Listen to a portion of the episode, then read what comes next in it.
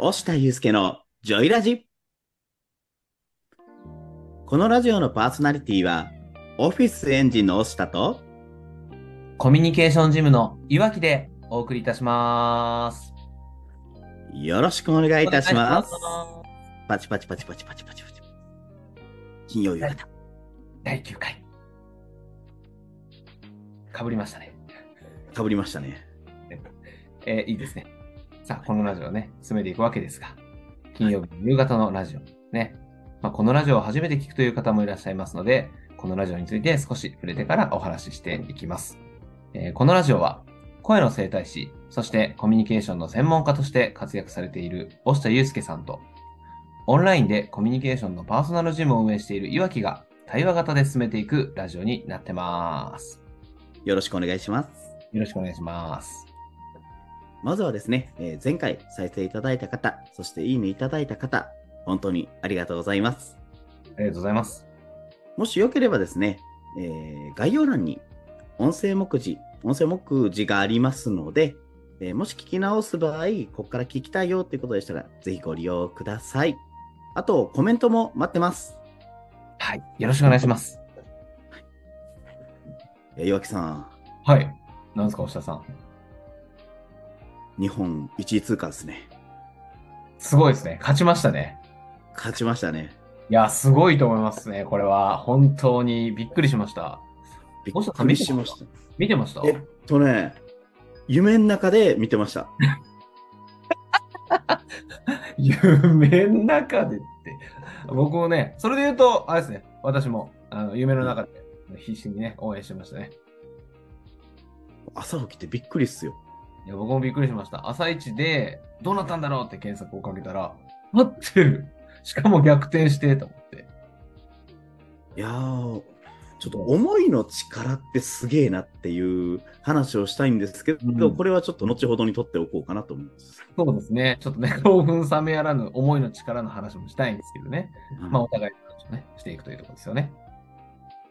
さあさあ、そろそろね、僕の予想だと、押田さんから、ねえねえ、聞いてよ、岩木さんって言われるのかなと、待ち遠しい感じなんですけど。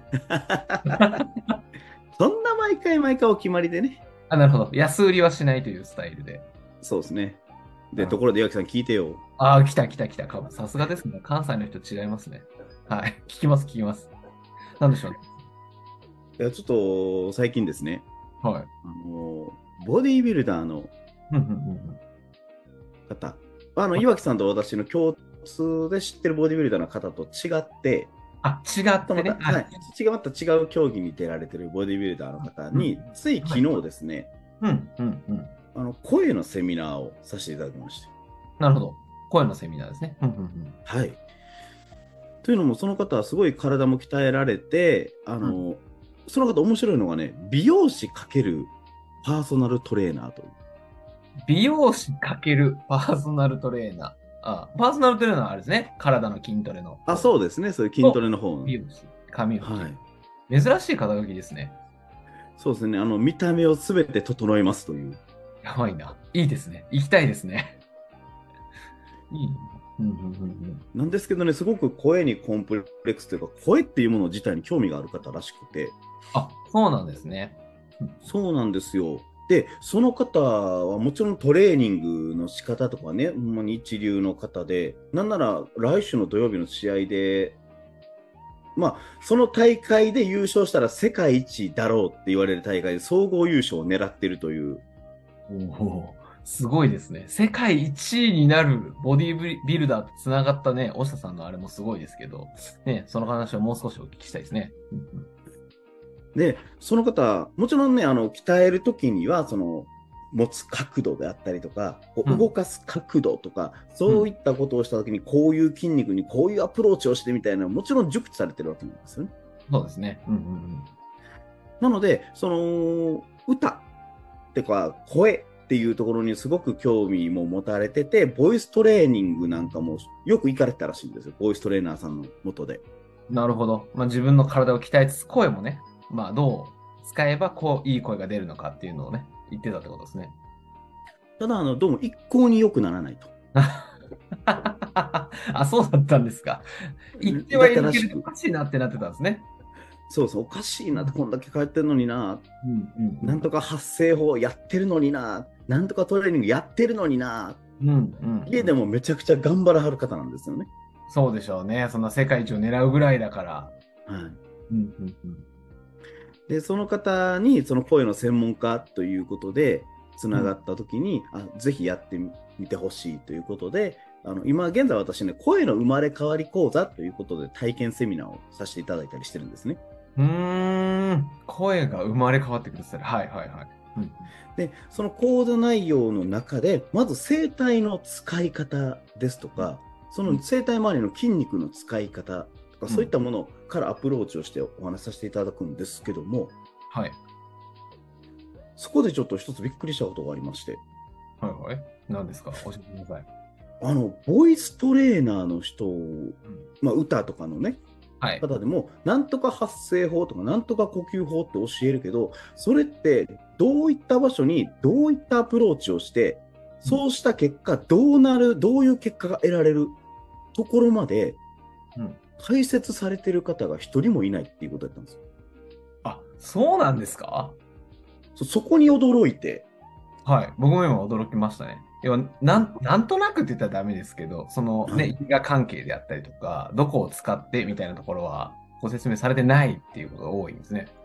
そうですね、ここに力を入れたら、ここが脱力して、でもここを意識してしまうことによって、ここに力が入って、うん、うん、うん。その結果、こうなりますよ、ああなりますよっていうお話をさせていただいてたら、いや、これでずっとわからんかったことが分かったって言うて、も昨日終わったんですけども。う、めちゃめちゃ響いてますね。腑に落ちた感がすごい伝わってきますね。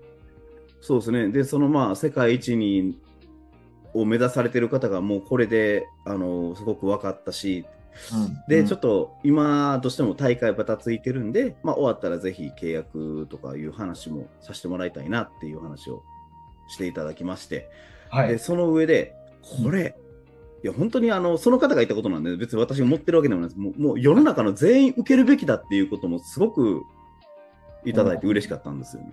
それはあれですね。なんかこう、励みになりますね。その、ねえ励みになりますよね、本当に。刺さる、深く刺さりますね。その言葉は。はい。なんで、その言葉を聞いて気持ちよく寝て夢の中でワールドカップを一生懸命応援してました。そことつながってきて、なるほど。気持ちいい要因に浸りながらね、こう、人につき、そしてね、ワールドカップも、スペインも勝つという、スペインに勝つというところ。いいですね。だから本当にこう、これってなんでそうなってんのかっていうのがなんとなく自分の中でこう言語化しようと思って。うん、うん、うん。で、やっぱりそのボイストレーナーなんか別に否定するわけじゃないんです。あの、すごくいいボイストレーナーの方ってたくさんいらっしゃいますし、うん。もしかしたらその方が行かれたところがたまたま、たまたまその方に合わなかっただけなんかもしれないんですけども、うん、うん。でも、ボイストレーナーの方ってね、大体声に悩んだことない方がほとんどじゃないんかなって思ってるんです。わかる。はい、わかりますね。うん、うん、うん、うん、うん。うん得意だからそれを教えている。そうかも。うん、おっしゃる通りかもしれないですね。うん。なので、逆に私の場合、15年間とにかくコンプレックスを持ち続けた結果、いろんなことを解消してきて、で、これってこういう仕組みでこうなってるから自分は今この状態なんだっていういうのを全て言語化したから今そんな風にアプローチしてお伝えしてるんですけど、だからそこの違いがあるんだなーっていうことを改めて言語化できました。なるほど。素晴らしいですね。しかもなんかそれをお客さんの声から拾って、あ自分と、えっと、世の中のサービスとの違いっていうのが見えてきて、そこが強みにね、はっきりとして腑に落ちてくるってすごくいい一週間でしたね。そうですね、本当にいい体験、機会になりました。うーん。うんいろんな方に支えられてね、やっぱり今の自分があるっていうのも深く感じましたし。かっこいい。すいません、なんか、く子供みたいな感想になってしまった本当に心から、あ、かっこいいなという、こういう言葉を出せて、うん、そういう生き方をしているっていうところをね、まあ普段から大下さんのことを知ってるんですけれど、うん、か改めてかっこいい人だなって思いました。お話を聞いていて。ありがとうございます。で、まあ、そんなところで岩木さんの最近どうですか？はい。僕はですね、あのー年末ということもあってかですね、はい。イベントが結構多くてですね、ここ最近。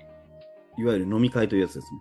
あ、そうですね。僕、あれじゃないですか。大下さん知ってると思うんですけど、あの、はいコミュニティの会員さんと遊ぶで有名じゃないですか。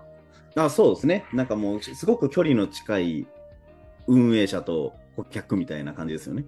はい。な勝手に有名じゃないですかって喋ってたんですけど、はい。まあ、その、そういったイベントが、あの、結構あって、この1週間は。例えば、あの、会員さんのお二人の方と、立ち飲み屋に行って、はい。夜遅くまで飲んで、まあ、久しぶりにね、終電を逃して、えー そうですねなんで、なんで笑ってるんですか？その楽しさはい。はい。あの、終電逃した原因が私にあるということで。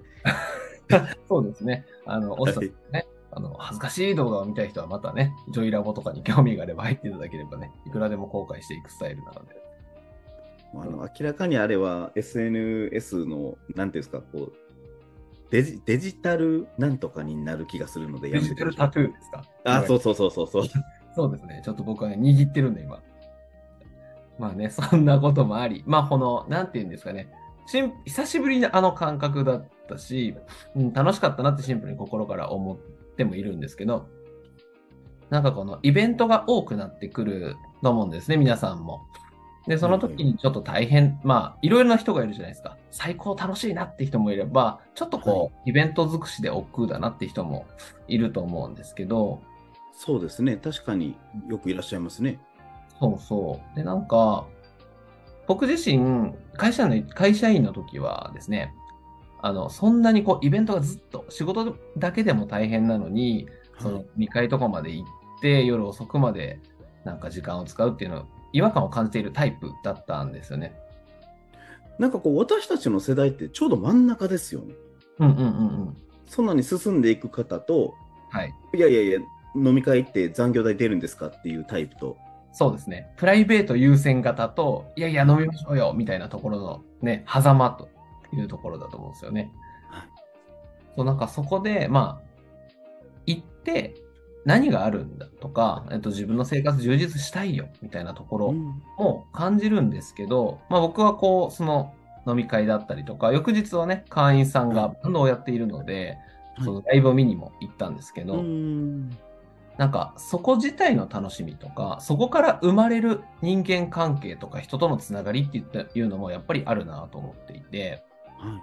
なんかそこがすごく改めて感じられた。久しぶりに、なんでしょう、夜遅くまで飲みながら語るだったりとか、そしてね、ライブっていう、あんまりこう、非日常的な活動に、ご参加させてもらって、改めてそこからでしか出会えない出会いであったりとか、感じる環境とか、新しいコミュニケーションとか、なんかそんなものも生まれてきたので、なんか改めて、うん、いつもと違うことをすることによって、違うことを感じられるし、普段会えない人と出会えるし、新しいコミュニケーションがあるというところを感じられた一週間かなというところですね、僕は。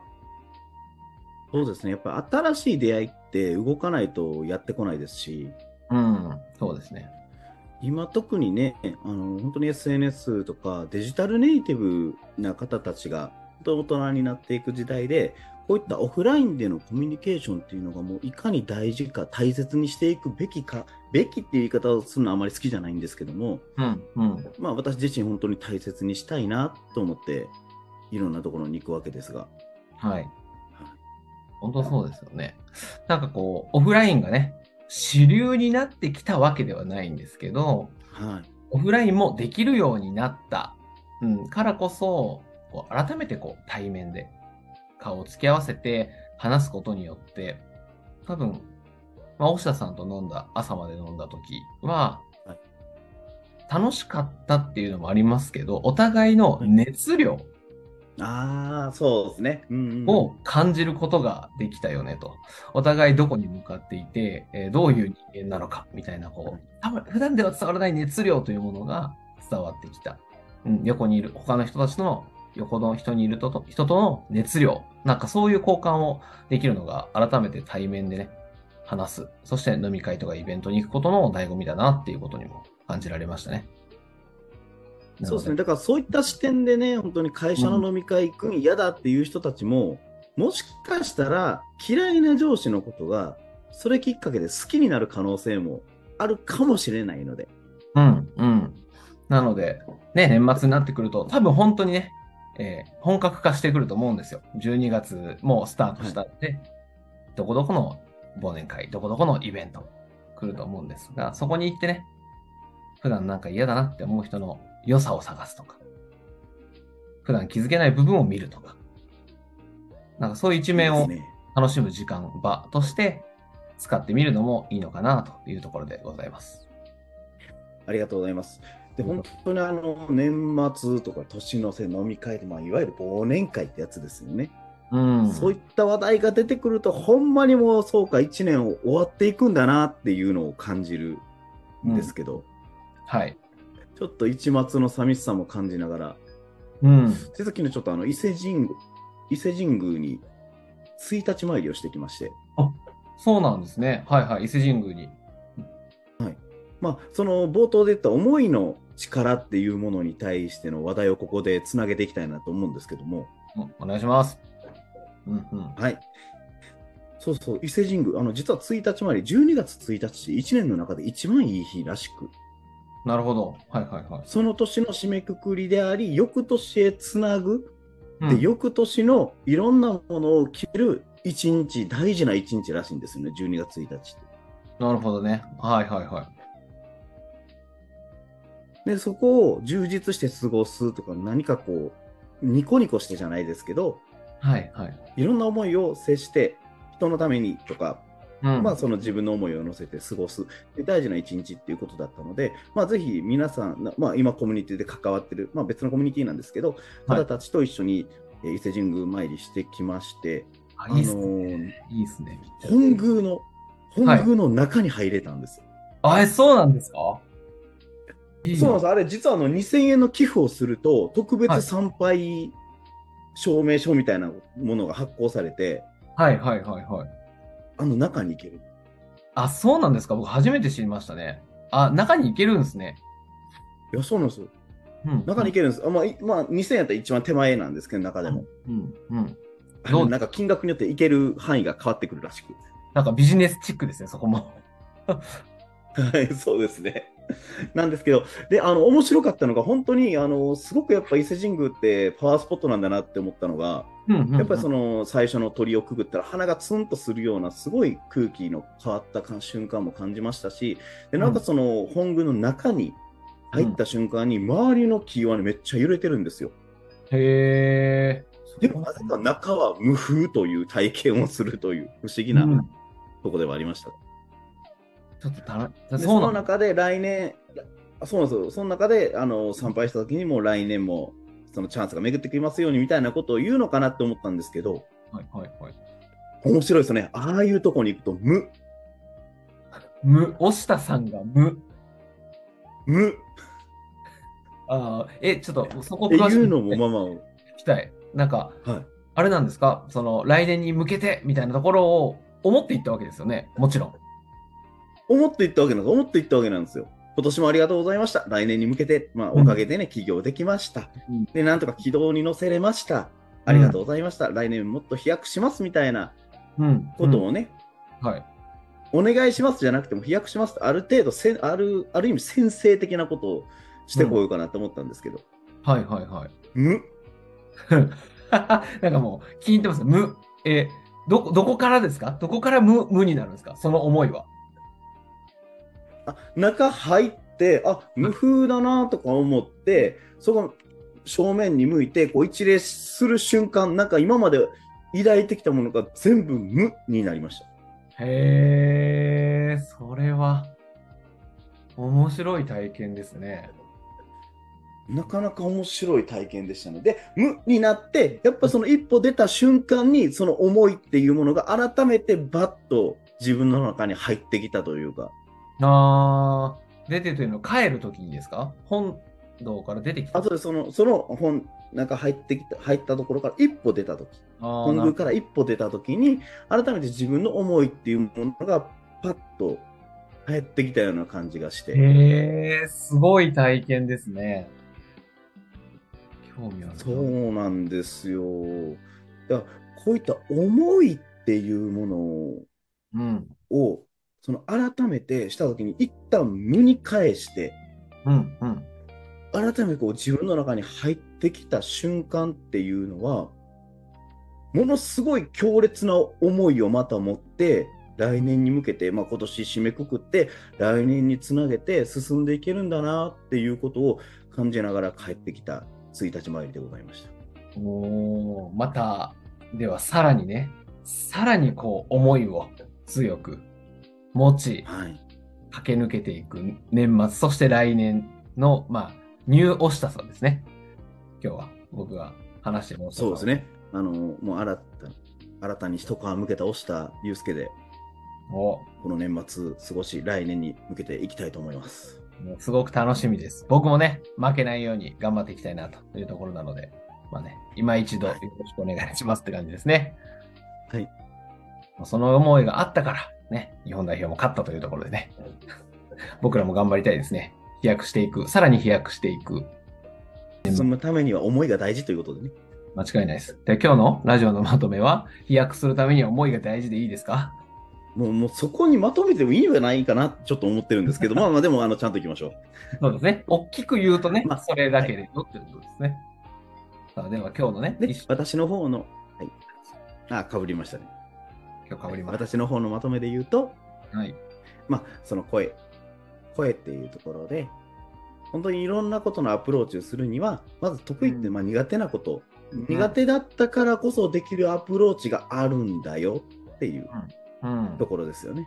でなるほそのそれによって人にいろんな気づきとか、ど。うん。まあ、いろんな思いをしだから人にお伝えすることができるんだよ。そういう意味でも皆さん今苦手なことやりたくないことかもしれないですけどそういったことをより大事にして進んでいくことで開けるものがありますよ。っていうのが私の前半のまとめですかね。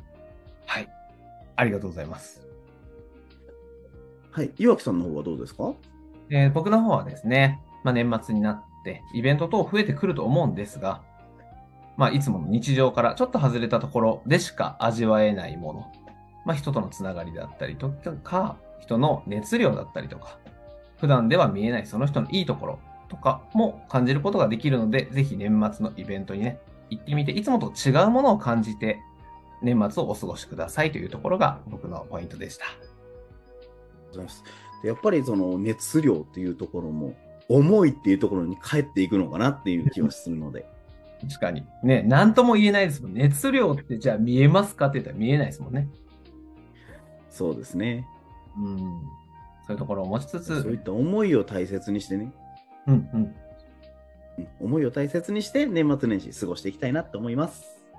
はい。ありがとうございます。さあ、今週のジョイラジもお別れの時間が近づいてまいりました。